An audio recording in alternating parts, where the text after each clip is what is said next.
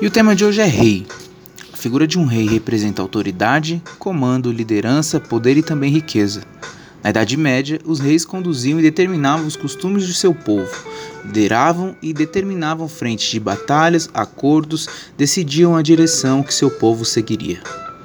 A figura de um rei normalmente era querida, respeitada e até idolatrada pelo seu povo. O rei trazia ao povo naquela época uma sensação de proteção, cuidado e respeito. Um bom rei conduzia o seu povo à prosperidade e uma convivência pacífica. Ele prezava por manter a paz e não por cultivar guerras. Trazia e edificava a cultura, o lazer e o bom comércio no seu povo.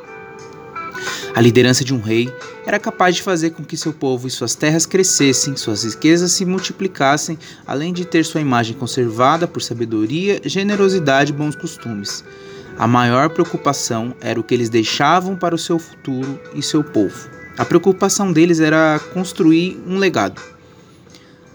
Através de Jesus, o Rei dos Reis, Senhor dos Senhores, somos reconhecidos como filhos e filhas, príncipes e princesas de um reino.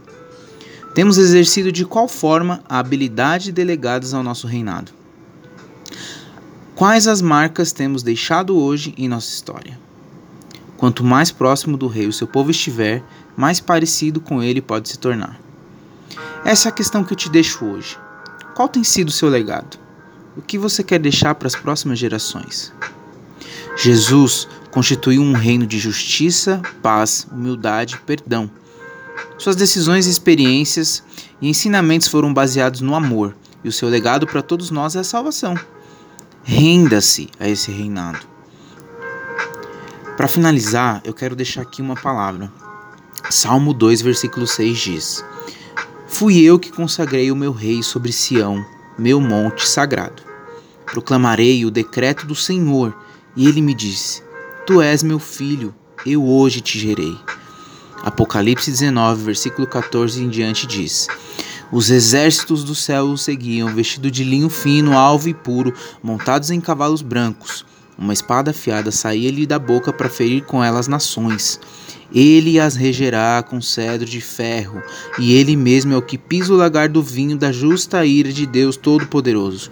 Em seu manto, sobre a coxa, traz escrito, traz escrito este nome: Rei dos Reis e Senhor dos Senhores. Jesus é o único a qual nós devemos tratar e, e reconhecer como Rei, como nosso Senhor, como Salvador de nossas vidas.